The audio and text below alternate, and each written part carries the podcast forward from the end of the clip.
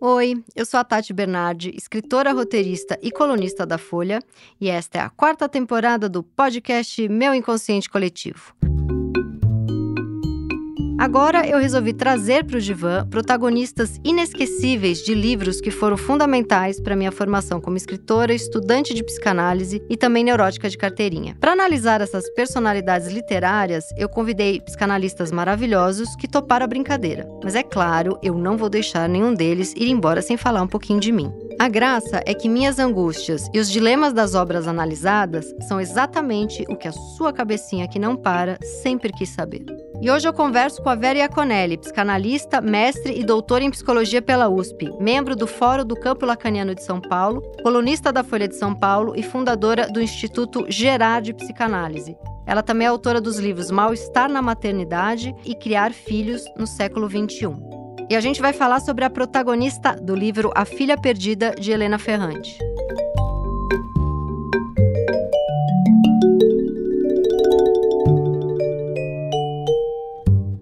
Bom, no divã de hoje nós temos a maravilhosa personagem Leda, do livro da Helena Ferrante, A Filha Perdida, que também é um filme brilhante da diretora Meg Gyllenhaal, que já há uns 15 anos eu sou um pouco seduzida por tamanha beleza e talento de Meg Gyllenhaal.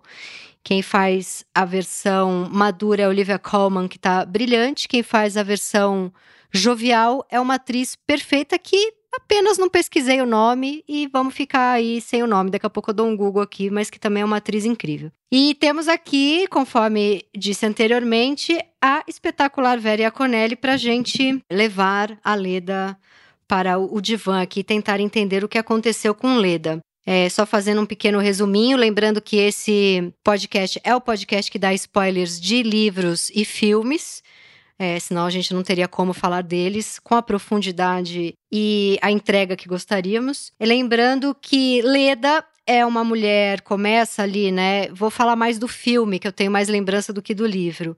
Começa ali ela chegando num lugar para descansar com seus livros, muito tranquila ali com a sua vida de mulher é, que se intelectualizou e é uma professora universitária. Só que ali na praia, no livro é na Itália, no filme é na Grécia. Ali na praia tem uma família bastante invasiva, ruidosa, um tanto tosca, que lembra um pouco, acho que a própria família da Leda. Isso a gente vê até mais claramente no, na Amiga Genial, que dá para ver na, nos livros todos, que tem essa questão da, das personagens e muito provavelmente da Helena Ferrante dessa família, né, dessa família napolitana de onde ela provavelmente vem. Não sabemos quem é Helena Ferrante, é, isso é um, um, mistério que eu achava meio pentelho no começo e agora sou super seduzida por esse mistério. É, mas enfim, o resumo é que Leda tá ali, conhece essa família. Essa família tem uma mãe chamada Nina e uma filha pequenininha chamada Helena. Como todos os, os, os livros de Helena Ferrante, tem sempre uma Helena ali. A Helena tá meio simbiótica ali com essa mãe. Essa mãe é uma mulher super sensual, sexual, que tá ali numa prisão, uma prisão do casamento, uma prisão da maternidade, uma prisão da irmã dela, dessa família meio tosca. A Olivia consegue se ver um pouco nessa mãe Nina, que tá querendo comprar um cigarro e talvez voltar depois de 10 anos. E a partir desse gatilho, e também porque a criança pequena Helena perde uma boneca na praia, a Leda começa a ter ali lembranças de quando ela perde a filha Bianca pequena, perde na praia também, se eu não me engano. Mas o que dá o maior gatilho é quando a filha pequenininha ali perde a boneca e a Leda acha a boneca e esconde a boneca e não devolve para a menina. E depois a gente vai saber ao longo do livro e do filme também que a Leda, quando era uma jovem mãe de crianças pequenas, por três anos abandonou as filhas, né? Então esse é mais ou menos o resumo, assim. Então vamos lá, Vera. Primeira pergunta, que é a pergunta que, enfim, todo mundo que escreveu sobre isso, falou sobre isso, e que parece meio a pergunta óbvia, mas é a pergunta de um milhão de dólares. Porque, ah, meu Deus, esse filme mexeu com toda mulher, né? Mãe, não mãe, mãe de criança, mãe velha, filha, qualquer mulher, enfim, com homem, mexeu. É impressionante porque esse livro e esse filme mexe com as pessoas, né? Quem, afinal de contas, é a filha perdida, Vera? Bom, é, tem muitas hipóteses, talvez a melhor seja aquela que contemple mais de um personagem, né? Tem as crianças perdidas na praia e tem essas filhas perdidas é, se havendo com. São mulheres se havendo com o papel de mãe e filha. Então você vai ter a personagem principal, né, a Leda, mas também a Nina, são filhas tentando dar conta das fantasias que elas têm sobre as próprias mães, então elas também estão perdidas. Basicamente, a filha perdida somos nós, né, Tati? Toda mulher é uma filha perdida, né? É. Qualquer filha é uma filha perdida, porque a gente não é exatamente o que a mãe sonhou, a nossa mãe também não dá aquilo que a gente achava que por ser essa maravilha toda merecia. Então, acho que qualquer filha é uma filha perdida. É, e perdida também no sentido de se procurando, procurando algo, né? Porque também está muito achada, está muito dentro do trilho, está muito dentro do esperado, não é o desejável, né? Que a gente possa se perder um pouco para se perguntar o que, que a gente quer como filha e como mãe, me parece fundamental. E quando se torna mãe, automaticamente virou uma filha perdida, né? Eu, eu deixei de ser uma filha e agora sou mãe, né? Eu dei um, um outro passo. Deu um perdido na mãe, né? Dei um perdido na mãe, exatamente. É, essa é a primeira que eu pensei, mas são tantas possibilidades de filha perdida nesse livro, né? Por isso também que eu acompanho muito de perto o trabalho de uma menina chamada Fabiana, menina, mulher, chamada Fabiana Sesches, Sex, Sesches. É que eu acho ela sexy, eu já mandei um Fabiana Sex aqui, mas acho que é Não sei se você já participou de alguma mesa com ela, já leu. Ela tem um trabalho de psicanálise com Helena Ferrante, o mestrado dela é Helena Ferrante e psicanálise, porque é impressionante como tem psicanálise na obra da Helena Ferrante, em toda a obra, assim, né? É muito e eu acho que ela tem essa obsessão, e eu, eu penso na Filha Perdida um pouco por aí. É, e eu vejo isso muito na, no, nos livros da Amiga Genial e na série que eu acompanho, que eu amo, que é a tetralogia napolitana, a febre ferrante, tem todos esses nomes, né? E tá tão bonita a série também da Amiga Genial, que é essa menina, essa criança que nasce numa família napolitana muito simples de curtiço, pessoas ignorantes, mas que é a base dela. E conforme ela vai estudando, ela vai se distanciando dessa família e acho que também por isso ela é uma filha perdida. Então, isso tem na tetralogia napolitana e na série, e tá muito bonito como tá dirigido, como tem uma melancolia nisso, como tem uma vontade de se destacar desse lugar mas ao mesmo tempo, como falta uma base, porque você quer pertencer a algum lugar, e são pessoas amorosas, apesar de toscas, dessa filha que se perdeu para sempre porque estudou. Eu acho que isso está muito. Na obra da Helena Ferrante, aparece o tempo todo. Eu já li uns três, quatro livros, o tempo todo tem que o estudo deu um lugar para ela no mundo e que ao mesmo tempo fez dela uma filha perdida. Você acha que dá para pensar algo por aí? Então, dá bem interessante você trazer isso, até porque esse estudo não é a revelia da família. Esse estudo é uma aspiração da família, não admitida, porque na, na Amiga Genial a gente vai ver que a mãe se orgulha muito dela ser esforçada, a mãe dá todas as condições, diferentemente da melhor amiga dela, né, da Lila. É, então ali também, por mais que ela se desvie da família, ela tá carregando uma aspiração da família que ela toma para si como dela. Porque não é a revelia. Mas ao mesmo tempo a mãe derruba ela o tempo inteiro. Exatamente. Essa ambivalência de desejar que o filho, porque eu acho que o jogo é exatamente esse: desejar que o filho realize a minha fantasia inconsciente, aquela fantasia, aquilo que eu não pude realizar, mas invejar o filho por ele realizar, mas não eu. Sim. Né? Então, assim, ah, minha filha vai ser uma princesa, tudo bem, mas quando ela for princesa, você não vai ser princesa. Sim. Ela que vai ser. Esse narcisismo que você, se projeta no filho como realização, ele vai até a página 1 porque depois você percebe que é a realização do filho, não é a sua. Então volta como ressentimento, volta como raiva, volta como inveja e admiração também. Então é muito é ambígua a mensagem que essas mães passam para essas filhas. Sim, e é muito bonito, né? É engraçado que a gente está aqui para falar da filha perdida, mas é que a amiga genial é uma coisa que não dá para parar de falar, de tão apaixonante que é. Mas é muito interessante que quando ela vai visitar a mãe, tem uma coisa da mãe falar: você abandonou a gente. Ela tá o tempo inteiro lá fazendo tudo pela família, né? Ela se preocupa com a irmã, ela manda dinheiro pra família, ela ajuda. Mas tem sempre essa coisa de você abandonou. E tem uma coisa da mãe o tempo inteiro falar, porque você. E não só da mãe, mas todo o bairro ali, naquele cortiço onde eles moravam. Ah, olha, a professora chegou, ela com o seu marido professor. Tem o tempo inteiro uma coisa de respeito e um ódio dessas pessoas que estudaram, né? Isso aparece o tempo inteiro. E ela tentando é, não parecer arrogante frente a isso, dela tentando tratar as coisas com generosidade, humildade, mas ao mesmo tempo tem vários momentos que ela fala: ah, deixa eu sair daqui. Aí ela sai ao mesmo tempo um vazio. Então, vai, fica sempre um buraco, eu acho. Eu acho que isso está em toda a obra da Helena Ferrante. É, a Leda também, né? A Leda da, da filha perdida, porque ela supostamente seria uma pessoa que está numa universidade importantíssima, uma das mais importantes do mundo, e lá na Grécia ela se amoita um pouco, né? Ela se.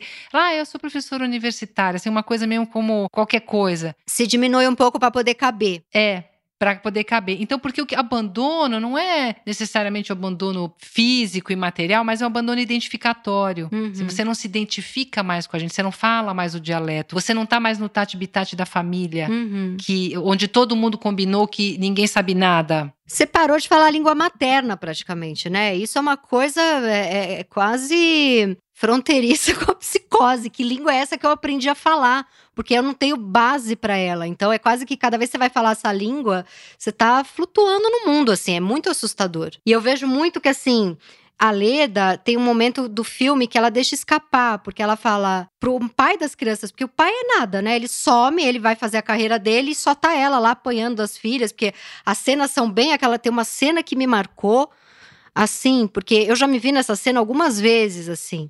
Ela tá deitada no chão, a, a personagem, né? Meio pelada, cansadíssima, as crianças estão brincando ali em torno dela, mas ela tá meio querendo dormir. E a filha começa a pentear o cabelo e aproveita para machucar a cabeça dela. Começa a machucar ela enquanto penteia ela. E aí ela vai e tenta meio pôr de castigo, mas ela tá muito cansada. É aquela situação que não tem pai, o pai né, ele quando aparece, aparece, fala duas merdas e vai embora. Quando tenta transar com ela, brocha, não tem esse pai. Daí ela fala: preciso dar uma sumida aí. Fica com essas crianças, a gente não sabe que são três anos. Acho que nem ela sabe. E ele fala: então eu vou deixar as crianças com a sua mãe. E ela fala com aquela ignorante da minha mãe, que teve uma vida de merda, que acho que ela tem pavor, né? Porque a mãe nunca trabalhou e ficou nessa simbiose com os filhos e detestou a vida dela por causa disso, né? E ela não quer ser essa pessoa. Quando ela recebe o convite para trabalhar e pode deixar essas crianças, ela vai pro hotel e pede um champanhe, né? Ela tá alucinada com aquilo. É, até porque eu acho que vale tanto a pena para quem curtiu o filme realmente ler o livro, porque no livro fica ainda mais claro como ela reconhece que a mãe esteve lá o tempo todo, a mãe nunca, aspas, abandonou, mas a mãe se ressentia muito de nunca ter abandonado, ou seja, nunca ter aberto mão dos filhos para fazer o que desejava. A mãe era onipresente e o ódio da mãe era onipresente. Então ela sentia que a mãe não a amava e era menos dizia menos respeito à pessoa dela, que tipo de criança ela foi ou deixou de ser, ela e os irmãos, mas ao lugar que a maternidade colocava a mãe e o ódio que ela tinha disso. Não sei o que você achou, Tati. Eu não achei que no livro ela parece um personagem tão disruptivo como no filme. A Olivia como ela, ela faz um personagem assim que parece que está um pouco enlouquecido. Eu não, não, não li isso. É, na hora que pergunta para Olivia como e como foi ficar longe dos seus filhos três anos, ela fala wonderful, com a cara de maior dor e tristeza e culpa. E é tão brilhante essa cena porque na, a cara dela tá dizendo o oposto do que ela diz, mas ao mesmo tempo o que ela diz é verdade também. Que é um pouco a gente ir atrás do que a gente deseja, né? Tem um, um ônus gigantesco. Eu, eu não sei se a Meg e a Olivia fizeram uma interpretação de que uma mulher capaz de fazer o que ela fez seria meio desorganizada, né? No livro eu não tenho essa impressão de uma mulher desorganizada. Eu tenho uma impressão de uma mulher se havendo com as próprias questões. No livro ficou para mim que ela era mais problemática e no filme ficou para mim que ela era mais culpada e louca mais complexa, né? Até porque é um livro. Mais complexa porque aparece mais a questão, que, que eu acho que é uma opção da direção, aparece no livro mais a relação dela com a própria mãe, que eu acho que é uma relação muito chave. Sim. E que, como você mostrou, aparece en passant no filme. Ela resolveu botar em uma frase ali. Uhum. Mas por que, que você acha que ela não consegue ser mãe dessas crianças? Porque tem uma coisa assim, para mim isso fica claro tanto no livro quanto no filme tá vedado em algum momento ali conseguir ser mãe. É por causa da mãe dela, é porque esse pai é muito ausente, sobrou tudo em cima dela e ela é uma mulher jovem cheia de desejos. Porque não é que ela fala pro marido, ó, oh, escuta, eu vou trabalhar aqui, vamos dividir. Eu fico meio período, você fica meio período. Não, ela simplesmente larga mesmo por alguns anos. Ela desiste de ser mãe por alguns anos. Por que, que ela está impossibilitada de ser mãe? Então, eu não, eu não vejo ela só impossibilitada de ser mãe no sentido ela. Eu acho que o modelo de maternidade, que talvez tenha se mostrado impossível para todas, né? Então, hoje a gente ouve falar, você também já deve ter ouvido, do próximo filho eu vou querer ser o pai. Uhum. Eu quero cuidar, quero amar, mas quero ter uma vida e Sim. ter uma carreira e ter uma vida sexual e ter um mundo para mim. Sim. Então, o que parece que é, ao que as mulheres estão dizendo, e o Joel Birman também fala isso de uma forma bem brilhante num artigo dele, é que elas querem ser mãe, mas não é esse modelo de maternidade. O que ela declina não é das filhas. Tanto que no livro fica muito claro que a relação com as filhas não está comprometida. Ela vivia com as filhas e as filhas vão viajar com o pai, assim, contingencialmente. Eles tinham uma relação bacana, normal. A, questão dela não é que a relação dela com as filhas ficou estragada. A questão é que aquele modelo de maternidade é um modelo que é extremamente castrador para as mulheres. Eu não sei se eu me faço entender. Eu não acho que ela não consegue ser mãe. Ela não consegue ser essa mãe que tem que abrir mão do lugar de mulher numa época que só tinha essa opção. Não, então, mas aí que tá. Isso para mim é incrível. Por isso que eu acho que tanta gente se conectou com esse filme dessa forma visceral. Mas isso é uma conversa que eu tenho diária com o pai da minha filha, com o meu analista, até quando a minha própria mãe às vezes vem tentar entender algumas coisas, que é eu sou mãe e sou outras várias coisas. Mas no livro, ela, por três anos, deixa de ser mãe, né? Não é que ela faz uma negociação para poder caber as outras coisas. Ela simplesmente para de ser mãe por três anos. É. Perfeito. Aí tem um lugar que é incômodo, né? Entendo. Eu lembro que quando minha filha nasceu, eu e minha mãe, a gente tem momentos de profunda conexão e de profunda desconexão, assim. E um dos momentos de profunda conexão foi bem caótico quando minha filha nasceu, tive embates com a minha mãe. Mas eu lembro de um dia que eu tava muito cansada e minha mãe falou: o filho é o motivo pelo qual a gente quer todo dia fugir de casa e o motivo pelo qual a gente não foge. É o mesmo. né? Parece simples, mas aquilo entrou num lugar que é exatamente isso, né? Essa criança me faz querer todo dia sair correndo daqui e é o único motivo pelo qual eu não saio, né? É uma loucura. E ela desiste por três anos. Ela desiste por três anos. Eu concordo, porque eu acho que o que está em jogo aí, nessa personagem, é que mãe para ela e para todas nós começa como um significante ligado à nossa mãe. Então, o primeiro modelo que a gente tem de mãe é a nossa mãe e leva muito tempo para a gente criar um próprio e conseguir se identificar com outros modelos de mãe. Então, o modelo mãe, o significante mãe, ele não é uma entre outras, é a nossa mãe. E o modelo dela, desta personagem, é uma mãe que fica absolutamente ressentida. Então eu acho que quando ela fica três anos longe das filhas, é porque ela ainda não conseguia imaginar, se a gente for pensar num personagem fosse real, né? Que existe uma outra possibilidade de ser mãe. É como se o significante mãe, mãe é isso. E o grande problema quando você tem filho é ao longo da sua análise, do seu trabalho aí, da,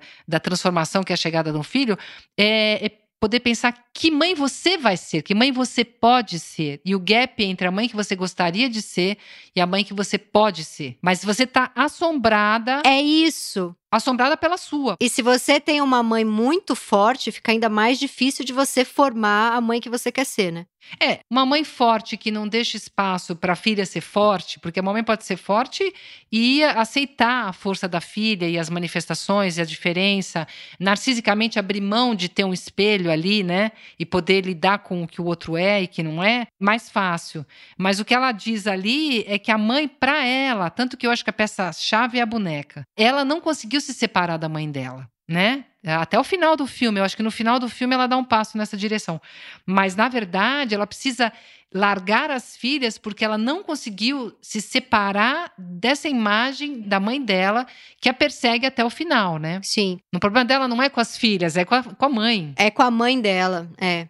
E tem um clima, eu senti isso menos no livro, eu senti mais no filme que em algum momento parece que ela matou uma das filhas. Você sente um pouco isso? O livro tem um, um misterinho ali no começo que você, né, essa filha perdida, né, parece que tem algum crime, né? Não tem um pouco essa é... thriller total. Um thriller total. É meio a sociedade. Eu penso muito nesse papel da sociedade julgando essa mãe que não consegue ser a, a mãezona perfeitinha, né? Que dá esse clima de, então, é, que que é? Matou o filho, né? Se matou desse lugar de mãe. É, isso é muito interessante. Realmente, a, a, fruteira com as frutas lindas, mas tão podres, a cama linda com a janela aberta, é uma. Mas tem um bicho. Tem um bicho. É, tem sempre alguma coisa assim que desorganiza, que inesperada. O lugar é lindo, mas parece que vai vir uma tempestade. Isso. Tem uma festa, mas na festa começam a olhar para ela e falam: é melhor você ir embora.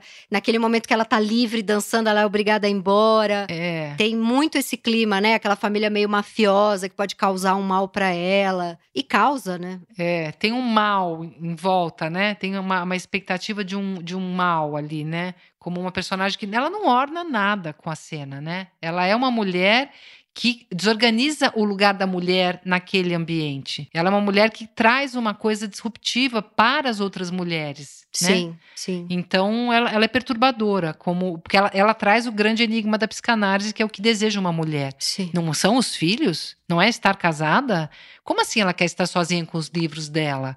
Sai do meio da nossa família, que é a primeira tensão ali é que eles pedem para ela sair de onde ela tá, porque a família não pode ficar separada. Eu acho aquela cena espetacular. Aquela cena espetacular, é. Você está atrapalhando a família, Uhum. né? Que é o que faz uma mulher desejante. Ela atrapalha este modelo de família que é montado, né, a partir de um, de um ideário burguês, montado à revelia do desejo da mulher. Quer dizer, o modelo burguês de família que a gente fica tentando reproduzir é um modelo no qual a, a sexualidade da mulher, o desejo da mulher, tem que estar fora, né? Sim. E tem uma coisa interessante também do quanto o barulho incomoda a, a Leda. E eu fico pensando o quanto esse barulho não é o zumbido da culpa que ela carrega. Porque no, ela tá na praia, a praia tá ali paradisíaca, ela tá lendo um livro, de repente chega essa família fazendo um barulho. Aí, em outro momento, ela tá dentro do mar, chega um barco com uma galera ainda mais fazendo barulho. Aí ela tá no cinema tentando ver um filme e tem uma galera no cinema fazendo barulho. Aí eu fico pensando muito naquela cena do Freud, né? Falando do, do que a gente recalca, né? Que daí você tira da sala, mas lá de fora continua fazendo barulho. Eu fiquei pensando muito desse barulho que persegue ela em toda a história, assim. Que lembrança ótima. Ela é muito culpada, a gente vê que ela é culpada, né? Tanto que ela tem umas coisas de mal-estar, ela passa mal. É, porque aí, Tati, tem aquilo que você falou, quer dizer, então a pessoa sai daquele ambiente, né? Então ela sai de Nápoles, né? Daquela situação mais mais simples, mas também de um dialeto. Ela vai lá para a cidade grande, ela vira uma intelectual, mas Nápoles não sai dela, né? Quer dizer, então tem um ruído e eu acho que é interessante ser muito muito perspicaz, porque a gente sabe como no filme menos, né? Porque ela perde muita questão da Itália, dos napolitanos, que é um povo ruidoso, que fala alto, que grita, que papapá. E quando você vai supostamente se tornando mais sofisticado, você vai falando mais baixo, você vai gesticulando menos. Só que dentro dela tá essa. Sempre volta esse ruído, né? essa, essa grosseria. Então, é, essa falação em voz alta, essa coisa invasiva, a pessoa vir perguntar coisas íntimas suas. Isso tudo fala de uma diferença de classe. E que então ela não consegue, de fato, ficar nesse lugar de placidez. Porque volta, Nápoles volta. Nápoles volta, sim, total. O tatuapé volta o tempo inteiro na minha vidinha. por isso sou tão obsessiva com Helena Ferrante. E por que que você acha que ela não, ela esconde a boneca? Como é bonito essa essa metáfora. Ah, eu acho a boneca. Então, olha, você falou uma coisa que a Helena Ferrante ela é muito é, psicanalítica. A minha fantasia é que ela não leu nada de psicanálise. Ah, eu acho que ela leu. Eu vou ficar com a minha fantasia, porque assim, ela propõe ali coisas de uma profundeza que eu acho que sem, quem lê se atrapalharia. É um pouco que nem a Marguerite Duras, uh, que quando o Lacan pergunta para ela, e aí, né, a Lovenstein é psicótica? Ele, ela fala, o quê? Do que você está falando? Porque ele, é, se referindo ao arrebatamento de Lovenstein... Eu não li esse, eu li o, o Amante e li o outro. O que está em jogo ali? Ele fala, se ela soubesse o que ela está transmitindo de psicanálise com esse texto, ela não conseguiria. Ah, gente, Clarice Lispector, não lia psicanálise, gente. A, a Paixão Segundo GH é mais psicanálise do que qualquer livro de teoria psicanalítica. É linda essa intersecção. Exatamente, exatamente. Então, quando a boneca, eu não consigo imaginar que ela tinha dimensão do significado da boneca ali naquele jogo, porque é de uma perfeição. Nunca leu um Winnicott, um objeto transicional. É, e assim, e por que, né? Que intuição é essa de colocar a boneca como um objeto de disputa que parece meio sinistro. É bem sinistra a boneca, né? Sai coisa de dentro, ela é suja. Como um objeto que ela pega, aquilo causa um mal-estar imediato. Você fala, nossa, é voodoo, vai rolar algum babado. E ela troca a roupa da boneca, cuida da boneca. Você fala, essa mulher é muito psicótica, vai dando um incômodo desgraçado.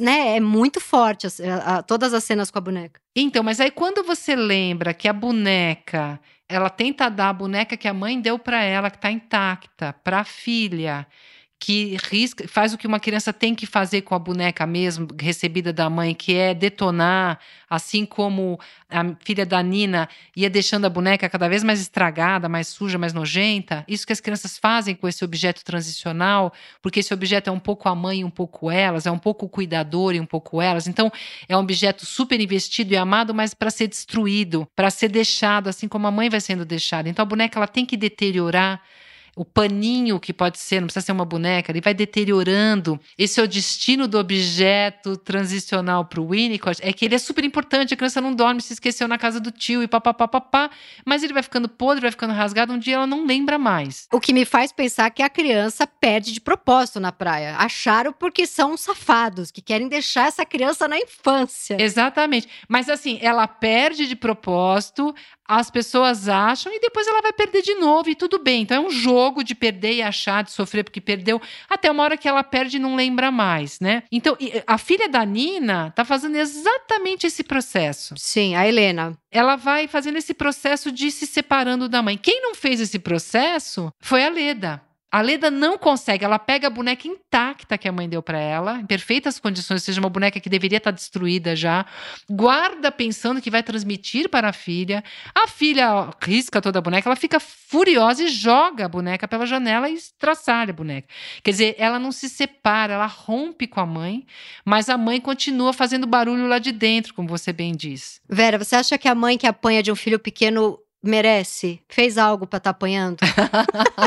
não, você sabe que eu ouço isso, eu acho surreal, porque tem essa cena, né? A Leda apanha muito das filhas pequenas, né? Ela tá deitada lá, a filha vai pentear o cabelo dela, machuca ela. Tem uma outra hora que a criança dá um tapa nela, né? E eu tenho amigas que tá essa geração de criança de 3, 4 anos que bate muito, que morde. A minha filha já teve momentos assim de ficar muito frustrada com o não e me dar tapa. E aí, ainda bem que temos a psicanálise, né? Tô eu na psicanálise, tá minha filha na psicanálise, tá o pai na psicanálise. Então tem toda essa conversa. Outro dia eu perguntei pra psicanalista da minha filha. Eu tenho um escritório dentro de casa, eu trabalho dentro de casa. E eu falei, eu acho que a Rita me vê muito no escritório. Talvez eu tenha que ficar menos no escritório. E a psicanalista da Rita falou, ou talvez você tenha que ter um escritório fora de casa. Porque não é trabalhar menos, né? É talvez trabalhar em outro lugar. Então, por isso a psicanálise é tão não, minha filha, você vai para tua vida, tua filha vai para dela. Você tá sabendo ser mãe, tá tudo certo, né? Mas tem uma coisa da sociedade que ainda em 2022 coloca a mãe nesse lugar. E eu já ouvi de pessoas, pessoas aí adultas, né, pessoas inteligentes, né? Não é qualquer pessoa falando para mim que se eu tô apanhando é porque alguma coisa errada eu tô fazendo. Ah. A filha de quatro anos não sabe porque tá batendo, mas a mãe sabe porque tá apanhando. É quase, é quase isso. Ah, é, mas provavelmente é porque pôs no mundo, né? O que é um problema que é incurável. Incurável. Mas vamos lá. Primeiro, assim, a boneca tá lá para apanhar justamente para poupar os pais. E não é só a mãe que apanha, é o pai também.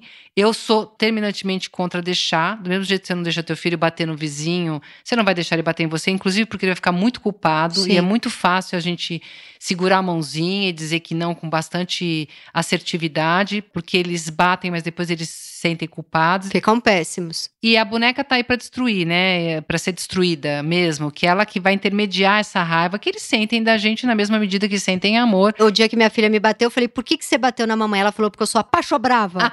é muito bom, né? É, genial. é muito boa. Exatamente, ela falou exatamente. Agora, é, as filhas da Leda batiam muito nela, é, até porque ela deixava um tanto, outras horas ela era muito desorganizada, disruptiva e ficava violenta também, quer dizer, tinha toda uma coisa mal resolvida, mas quando o filho te bate, ou de, eu nem vou entrar no bater, que aí já é uma cena X, mas quando o filho expressa ali o ódio que ele sente por nós, obviamente, né, por várias razões, o que não dá é a gente se ressentir como se fosse uma coisa tão em relação a nossa, ao contrário do que te falaram. Porque mãe e pai são entes, sabe? Às vezes as minhas filhas já maiores brigavam comigo, eu falava: "Você tá brigando comigo, pessoa física, ou você tá brigando com a mãe? Aquela pessoa que não vai conseguir resolver sua vida e que é sempre uma grande decepção". Porque é importante distinguir Claro que isso é um, é jogo, uma brincadeira que eu fazia com elas, mas é um pouco assim: tem que distinguir se você não gosta de mim porque eu sou assim, ou se simplesmente o fato de eu ser tua mãe me coloca no lugar de alguém que de saída já não deu o que você quer. Sim, a Rita tentou montar um Lego, não conseguiu, entrou aqui no escritório muito brava comigo. Mamãe, você faz tudo errado. Eu falei, o quê? Ela, o Lego que você comprou, não monta do jeito que eu quero. Eu falei, eu tô aqui. Sim, mas o que ela tá querendo dizer é, mamãe, eu não estou conseguindo fazer uma coisa e você faz tudo certo. Você faz tudo perfeito e eu não consigo fazer. Como que você, ela tá imputando um erro a você em função da idealização do lugar de mãe, porque não se conforma que ela é criança e você sabe tudo. Então tem, tem todo um jogo, um subtexto aí que não tem a ver com a Tati, mas tem a ver com o lugar de mãe. É, e eu tenho feito muito uma brincadeira. É, o faz de conta é muito incrível na idade da minha filha, né? Quatro, cinco anos. Então a gente brinca muito de boneca, e aí eu deixo ela ir dando voz ali para as bonecas, né? E, tá, e, tinha uma boneca que estava contando para outra boneca que mordia a mãe. e ah, eu mordo minha mãe, eu mordo minha mãe, e eu só deixei rolar, né? Aí, de repente, minha boneca veio ali pra brincar com as bonecas dela. E eu, ai, eu também mordo minha mãe. Por que, que será que a gente faz isso? Aí a boneca dela falou, porque eu quero comer a minha mãe. Aí eu lembrei daquele texto Sexualidade Feminina, que eu acho que o Freud fala, que tem essa coisa da, de uma angústia de intrusão, de destruição. Agora eu não lembro exatamente. Mas que tem isso, né, de devorar. Ele usa intrusão, ele e o Lacan usam intrusão para falar da chegada de um irmão. Hum, é verdade. Mas essa devoração, exatamente isso. O Winnicott, inclusive, fala das crianças que não gostam de tomar beijo, né? Sabe aquela criança que odeia que deem beijo? Porque acha que vai ser comida. Porque ainda a questão oral é prevalente, então o outro vai me engolir. Mesmo porque a gente veio do corpo de uma mulher, no caso da mãe, e esse corpo parece que pode nos engolir a qualquer momento. Uhum. Então são fantasias orais importantes. E a doutora é uma, é uma psicanalista muito bacana que trabalhava direto com as crianças e ela ensinando as crianças a usarem a boca para falar. Essa boca tá mordendo, mas ela pode falar. Para as bem pequenininhas, ela ia usando uma coisa por aí, mas, mas vamos, então vamos usar essa boca para falar. Vamos sair do oral, da sugação, da uhum, do bicho, é, dessa incorporação do outro, né? Dessa identificação totalmente incorporativa para a palavra né? E aí a criança vai trocando aí a possibilidade do, do tapa, do, da mordida pela palavra, te odeio. Pela comunicação. Não gostei, não quero, não quero ficar com você, você faz tudo errado e coisas assim. Xingamento não aconselho, acho que xingamento também sai do combinado e a gente não pode deixar xingar, mas pode dizer que odeia outros bichos. Vera, você viu alguma coisa interessante pra gente interpretar? Eu fico tentando interpretar todas as cenas. Aquela coisa da, de cortar a casca da fruta. Você viu alguma simbologia? Porque aquilo é tão bonito, né? Tem no livro também, né? Tem, tem essa, essa, esse corte que mantém a peça intacta, né? Bonita essa separação da casca com a fruta que ela vai tentando fazer. Que as crianças gostam dessa brincadeira, a gente descascar a fruta inteira e depois montar ela oca, né? Bom, não sei, eu acho bem alusivo a algo que ficou entre elas como um jogo delas, em um lugar onde na hora da crise tinha uma coisa que essa mãe fazia. Eu acho que tem várias alusões. Fiquei pensando que do jeito tosco dela, ela dava borda para essas crianças, sabe? Total, total. Eu não acho que ela foi uma má mãe de jeito nenhum. Tanto que no final as filhas amam ela, ela tá ali. Olha só que interessante. A minha mãe viu esse filme no mesmo dia que eu, cada uma na sua casa. Eu tava com influenza, tava péssima, então eu tava trancada aqui. Isso foi em dezembro do ano passado. E eu falei, ah, vou ver esse filme. Minha mãe viu lá na casa dela eu vi aqui. No dia seguinte a gente se falou. E a minha mãe, você gostou do filme? Eu falei, adorei. E você? Ela, ah, eu gostei. Né, tava meio tensa com o filme, ele mexe muito, né? Minha mãe falou, mas eu não entendi, ela morre ou não morre? Minha mãe queria que ela tivesse morrido. Porque ela leva ali uma facadinha na barriga, né? E vai parar naquela praia. Uhum. E aí ela liga para as filhas e começa a cortar ali a fruta. E você entende que ela tem uma boa relação com as filhas. Mas ela foi furada ali, né? Ela fura ela com o quê mesmo? Que eu já não lembro mais. Com aquele. Ela deu um presente para Nina, que era uma coisa para manter o chapéu que o marido deu para Nina na cabeça. Ah, é, para manter o chapéu na cabeça, sim. E aí quando ela vai devolver aquela que a Nina descobre que ela tinha sadicado a filha dela, porque ela rouba a boneca que é da filha sim. e deixa a menina sem dormir e sofrendo uma semana. Então ela sadicou a filha. Ela fez a filha da Nina passar por aquilo que ela não tinha coragem de passar com a mãe dela, que é o luto né? Sim. É, então ela não faz, mas deixa a criança fazer. E fica lá tentando recuperar a boneca Uhum. um pouco loucamente, né? Porque é uma boneca recuperável, não é pra ficar bonitinha, é pra ficar destruída. Arrumando a boneca, ela também deu uma destruída na boneca, porque a filha da Nina tava num processo com a boneca, né? E ela vai lá e faz um- uma coisa horrorosa. Sim. Então, ali naquele momento, a mãe fura. Eu acho essa cena é inconclusiva pra mim. E é uma coisa meio fura-barriga, onde tem um filho que fica e tá sangrando. Parece que quando ela sai ali meio rápido com malas, daí precisa de uma mulher indo parir no hospital, porque tá ali, né, sangrando bem no lugar, né, onde tá a criança, e aí ela vai parar numa praia e tá meio sangrando ali. Mas, Tati, você como escritora, você não acha que ela que isso foi um, vamos dizer, um, uma artimanha que ela usou para que no final a gente decidisse o que fazer com esta mulher? Assim, ah, ela morreu, levou uma, um furo ali, penetrou algum órgão. pra- Não, aquilo não era nada, ela só. É porque você fica sem saber, você fica sem saber se é um furinho ou se ela vai morrer disso. É, Eu achei que era só um furinho. A minha mãe ligou pra mim e falou: "Tenho certeza que ela morre". A minha mãe matou ela. Exatamente. Mas será que, como escritora, ela deixa a gente ah, fazer a sentença final? Sim, é em aberto. O que, que você quer fazer com essa mulher? Você quer matar essa mulher ou é só um furinho? Exatamente. O que, que essa mulher faz na sua vida também? Ela fez um furinho ou ela matou a maternidade na sua cabeça por duas horas de filme? É, Eu, eu para mim, ela ficou viva e maravilhosa. Né? Pra mim, ela continua viva. Agora, você sabe que uma crítica muito curiosa que houve na época do lançamento do filme foi que ela teria. Ai, não aguento mais. Acho que foi no New York Times, eu não sei onde que isso se falou. Ai, não aguento mais essas mulheres de meia idade infelizes que não conseguem ficar sozinhas e que estão abandonadas, papapá. E ao contrário, né? Ela chega na viagem dela. Muito bem. Ela tá super feliz. Ela, ela abre o vidro do carro, ela chega na casa, ela tá Cantando. com os livros dela, ela tá respirando aquele ar da Grécia, animadíssima com as férias dela. Não tá nenhuma cara de mulher abandonada cinquentona, não. Quem falou isso? Foi algum homem que falou isso? Não, foi uma mulher. É que agora eu já não lembro mais. Mas eu, me chamou muita atenção. Eu falei, gente, pelo amor de Deus, não. Essa é totalmente equivocada essa interpretação. Sim, eu também acho. E entra nessa linha do morreu, não morreu. Ou seja, não consegue ver ela como uma mulher que fez as escolhas dela e tá bem como, todos, como dá pra tá, né? Ô Vera, mas aí, voltando um pouco pra isso, por que que para algumas mulheres, mães, dar o limite pro filho é tão difícil que a única possibilidade daquela relação não azedar completamente é se afastando do filho. O limite possível é se afastando. Por que, que ela não pôde ficar ali e dar limite? Porque aquelas filhas estavam ali totalmente também. Ela não conseguia fazer nada, ela não conseguia falar no telefone, ela não conseguia ler, ela não conseguia trabalhar. Tava um inferno ali, né? Pelo menos a gente vê bem isso no filme. E aonde que fica essa impossibilidade? Perceba a minha dificuldade de formular a frase. Qual é a dificuldade em dar limite para uma criança? Eu tenho muita dificuldade. Olha, tem muitas questões, né? Primeiro, a gente tem uma questão de uma geração anterior é, mais autoritária. Sim, que eu tenho pavor, que eu quero fugir disso. É, aí você tem uma geração posterior que vai dizer: não, então meu filho, eu vou conversar, vou explicar, vou resolver, e ele vai entender, e a gente nunca vai ter problemas, não vai ser que nem a, a, a vaca da minha mãe, né? Mala sem alça do meu pai. E aí você descobre que a criança ela vai hum, conversar com você até a página A. Tem hora que ela quer ouvir um não muito, muito categórico. Eu tô no terceiro doutor, tô lendo agora o doutor quando os pais se separam. Já li coleção doutor inteira, já li todos do Winnicott. Então, quando minha filha fica brava comigo, eu vou para um lugar de não, preciso conversar com ela, não sei o quê. Aí eu me encho desse lugar e dou um gritão com ela.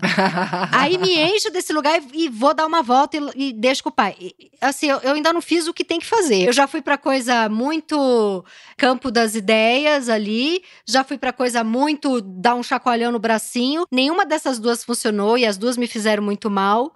Então tem que ter uma coisa, até conversei com a analista da minha filha esses dias, eu falei: "Tá, em termos de ação prática, pra gente não ficar só aqui no Platão. Tipo, foda-se o Freud e o Platão. Em termos de ação prática, né? Ela, aí ela falou: em termos de ação prática, você segura a sua filha até ela se acalmar. Aham. Foi a única vez, né? Porque ela tava muito assim, não, porque tem horas que a criança tá chorando porque quer colo, e aí você tem que entender o contorno disso, o contorno daquilo. Eu falei, não aguento mais a palavra contorno. O que, que eu faço com o gremlin que tá berrando aqui do meu lado?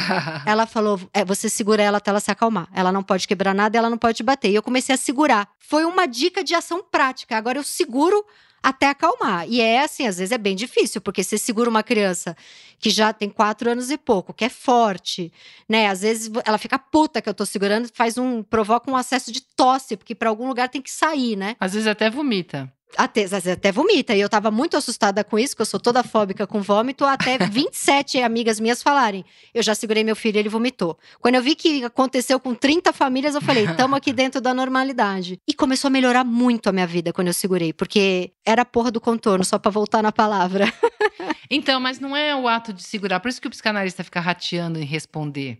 Porque o ato de segurar, ele implica numa certa convicção. Uhum. Que você assumiu uma posição que você fala, não, aqui ela tem que ser contida. Não sou eu que não que estou fazendo alguma coisa errada. Ela tem que ser contida. E você vai conter com os braços e tudo bem, mas poderia conter de um outro lugar, desde que você tivesse uma coisa que a criança vai percebendo que é uma certa convicção. Exatamente. É se autorizar a ser uma voz que comanda ali. E por que que esta porra é tão difícil? Exatamente. Então, aí entra num lugar que tem uma, um, um lugar hoje muito difícil para os pais, que eles estão muito desautorizados no geral. A gente tem uma desautorização desde a gestação, né? A concepção você faz, tem que entrar o médico para resolver, a gestação tem sempre alguém controlando, o parto é cirúrgico, depois tem. A amamentação vem 37 consultoras de amamentação. Exatamente. Então, assim, como é que você vai se autorizar se tem sempre em algum livro, em algum saber, alguém que sabe mais e você deve estar tá fazendo alguma coisa errada? Então, a gente complicou muito e foi assumindo uma parentalidade muito tecnológica, muito cheia de informações e perdeu uma intuição que que, meu, é não, é não. Aqui em casa tem uma fama, eu tenho uma fama assim, eu tenho uma filha de vai fazer 25 e uma filha de 20 vai fazer 22. E eu tenho o pezinho aqui, porque quando dava uma bronca eu pisava no chão, fazia um tum com o pé. Assim, sapateava mesmo, Sim. coisa horrorosa. Dava um pé. Quando eu via, eu falava, não, pode parar. Um, dois, três, pum. E bati o pé. Então, gente, hoje é uma piada horrorosa aqui em casa, esse pezinho. Você vai bater o pé, mãe? Mas na infância rolou. Rolava, porque eu tinha uma super convicção, porque até porque eu fui criada de um jeito muito mais minha mãe tem 95, né? Então eu já fui filha dela com 40 anos. A gente, eu tive uma educação muito mais rígida, então não tinha tanto problema com essa questão. Eu, para mim foi importante ter ordem, sem apanhar. É, o meu analista falou assim para mim: o não que você tem que dar para sua filha quando ela tentar derrubar a água do vaso na sua cabeça é o mesmo não que você tem que fazer para sua filha? Pensa, né? Não é que é o mesmo, mas assim, só para você entender que não é esse que tem que surgir do, do, teu âmago, se ela se pendurar numa janela sem rede. Exatamente. Esse não é um não que não tem negociação. É não e acabou. Eu falei para ele, eu não tenho esse não dentro de mim. e aí, esses dias, eu tava, eu fui almoçar com um amigo que tem filhos pequenos que estão numa escola que eu até fiquei na dúvida se eu colocava minha filha na escola que ela tá ou nessa outra que estão os filhos desse meu amigo. E é uma escola muito mais artística, é muito mais pode fazer o que você quiser, né? E eu acabei colocando numa escola que é bem mais tem regras, né? Ela super obedece às professoras, tem uniforme, não pode nem meia amarela, tem, tem que ser a meia branca ou cinza. Amarela pode, não pode a rosa. e eu quis colocar nessa escola porque me deu uma sensação de que ia ser bom para ela e para mim e para, enfim. E esse meu amigo optou por essa outra mais artística. E eu fui almoçar com ele esses dias e falei: "Como é que tá na escola?" Ele falou: "Tirei". Eu falei: "Por quê?" Ele falou: "Porque o meu filho de cinco anos começou a chegar angustiadíssimo em casa, porque ele podia fazer o que ele quisesse na escola. Ele falou: "Papai, sabia que se eu fico entediado na aula e peço para professora para ir dar uma volta, ela deixa? E se eu quero subir em cima da carteira e ficar pulando, ela deixa?" E ele começou a trazer para o pai quase como se ele dissesse: "Tem como você pedir para a professora não deixar? Porque puta que pariu, alguém tem que mandar em mim, porque é horrível ter cinco anos e não tem ninguém que manda em mim. É, isso que é super importante, Tati. A criança que faz o que quer, ela fica angustiada. Os Muito. pais não entendem, né? E o que a gente está tendo é uma geração de adolescentes tão angustiados que não querem mais ir na escola, nem fazer prova, nem namorar, nem transar, porque podiam muito. A gente não pode muito em lugar nenhum. Quando que a gente pôde muito? Então, sabe, tinha uma coisa assim, entrou no elevador, ó, tem que falar bom dia, boa tarde, boa noite, o que for, dá licença, obrigada. Ai, mas eu vou ficar inibindo a minha criança, ensinando já essas coisas para ela. Amiga, essa é, nossa, é o nosso papel. É ensinar todos os signos sociais na medida do crescimento da criança. É, as convenções sociais têm que ser ensinadas e, e serem exigidas paulatinamente, conforme a criança possa dar conta conta disso. Mas isso é, é ouro, assim. Este não é o não da criança pulando da janela. Aí você fala com uma convicção que vem assim e a criança saca. Tem alguma coisa ali que eu tô ultrapassando e vou estragar minha relação com os meus pais. Agora, por exemplo, eu não ligava se elas quebrassem coisas sem querer, eu nunca liguei. Aí meu marido ficava chateado, porque ai, quebrou a, a taça tal, eu nunca consegui. Então fazia, fazia semblante de brava, assim. Pô, não pode, toma cuidado. é porque não vem de dentro. Então eu chamava ele, ele dava bronquinha tranquila, também não era nada demais. Mas eu não algumas coisas eu não tenho muita convicção e às vezes a gente precisa chamar outras pessoas para ajudar. Sim. Que bom saber que nem sempre você faz o, o, não que deve ser feito, Vera. Ah, claro. Me senti um pouco menos medíocre como mãe. Por exemplo, eu decidi no outro apartamento que eu morava que se ela quisesse riscar todas as paredes, era uma expressão artística, por que não, não é mesmo? e aí um dia eu pensei, não, ela que risca a parede do quarto dela. Eu acho que quando eu vi esse filme, também quando eu li o livro, eu li o livro bem antes, assim. Então eu não lembro muito. Eu sou minha memória, memória de pessoa cansada. Mas as cenas do filme ficam bem fortes para mim, que ela tem essa dificuldade de pôr limite. Ela tem tanta dificuldade que quem vai embora é ela. É, mas aí eu acho que entra a questão da ambivalência, que vem uma fantasia de que na hora que disser não, vai expressar esse ódio, esse ressentimento pela maternidade tão grande que tem medo que apareça na relação, né? que são as nossas ambivalências com, com, com, das relações amorosas. Se eu falar um não com muita raiva, talvez Rita veja aquele minuto da minha gravidez em que eu falei que merda eu fiz da minha vida. É isso. Exatamente. O momento que você pensou em fazer um aborto, a vontade que você tem de fumar e comprar um cigarrinho e nunca mais voltar. E no caso da Leda, ela realmente queria comprar um cigarrinho e nunca mais voltar.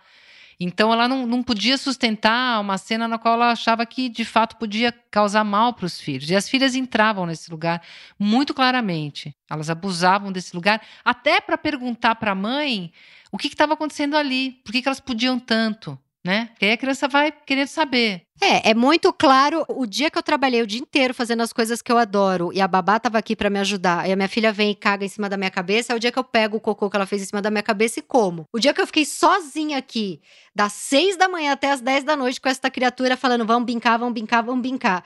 E ela vem com uma melequinha de nariz e passa no meu joelho, o não do pular da janela vem. Sim. Porque aí eu fui mãe pra caralho aquele dia inteiro e eu consigo falar esse não. Mas se eu tô ocupada e tive um dia de prazer, eu deixo ela cagar em cima da minha cabeça. É muito difícil. Porque eu tenho culpa. Então, mas aí que tá a filha perdida, né, Tati? Assim, porque a gente, tá, inclusive, está criando meninas. E se as meninas não aprenderem que a mãe é mais mulher do que mãe, o que, que a gente está ensinando para elas? Que a vida, como mãe delas, também vai ser uma vida de sacrifício do que é ser mulher. E para os homens a gente ensina a misoginia, para as mulheres também. Então, é, essa, isso pode te dar uma convicção. Trabalhei o dia inteiro, trabalhei o dia inteiro porque nunca pediram para os homens não trabalharem para serem pais, por que, que tem que pedir para as mães não trabalharem para serem mães? A minha mãe me ligou um dia, eu estava no cinema, depois daquela semana inteira que eu só trabalhei, fiquei com Rita, trabalhei, fiquei com Rita. Aí numa sexta, ela foi dormir no pai eu, pá, tava no cinema com meu namorado. Minha mãe começa a me ligar, não consegue falar comigo, começa a ficar ansiosíssima. Quando eu vejo, tem 20 recados da minha mãe, que de vez em quando ela ainda tem a coisa, perdi minha filha, né? Só pra ficar dentro do tema filha perdida. Onde é que tá minha filha? Onde é que tá minha filha? Eu falo, mãe, eu tô no cinema. Em vez dela falar, ufa, graças a Deus, achei que você tava morta, mas você tá apenas no cinema. Aí ela faz aquela pergunta que me deixa louca, que ela fala, e onde tá a Rita? Né, dá vontade de falar, deixei na, deixei eh, no, na, na Cracolândia, né? eu falei, mãe, eu posso ter um minuto de prazer sem você conversar comigo com essa voz de que eu tô fazendo alguma coisa errada? E foi muito bonitinho, porque eu já tô aí estudante há cinco anos de psicanálise, então eu saco umas coisas, né? E a minha mãe falou: Você tem vários minutos de prazer, quem nunca teve fui eu. eu achei isso muito. Freud remexeu 80 vezes dentro do túmulo e falou: Tome, minha filha, é por isso que você não fica em paz no cinema, porque muito provavelmente ela deixou de ver milhares de filmes para ficar com você. Porque na época da sua mãe, o mundo era muito mais filha da puta com as mulheres e era escroto ter babá, era escroto deixar com o pai. Então, quantos cinemas ela não pôde ir para ficar comigo? E óbvio que a gente quer, às vezes, deixar o filho pra ir num cinema, pelo amor de Deus, né?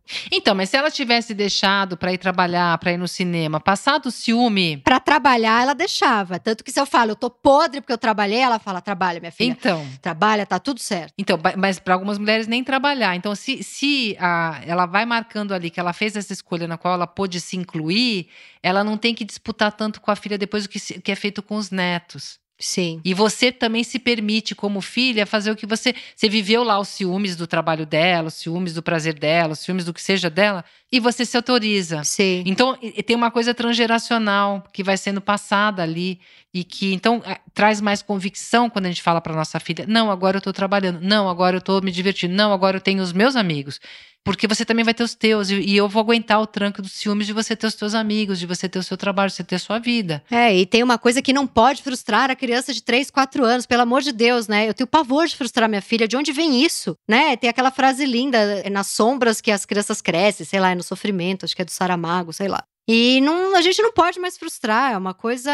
Mas, gente, mas justamente de 3, 4 anos, de 3 a 5 anos, é o próprio Ed, porque é a frustração, né? Que é, no caso, nem é a frustração, é a castração. É o momento em que você descobre que você não vai poder ter tudo e tá se havendo com isso, tá se havendo com a finitude, tá se havendo com, com o risco de entrar um irmãozinho na história.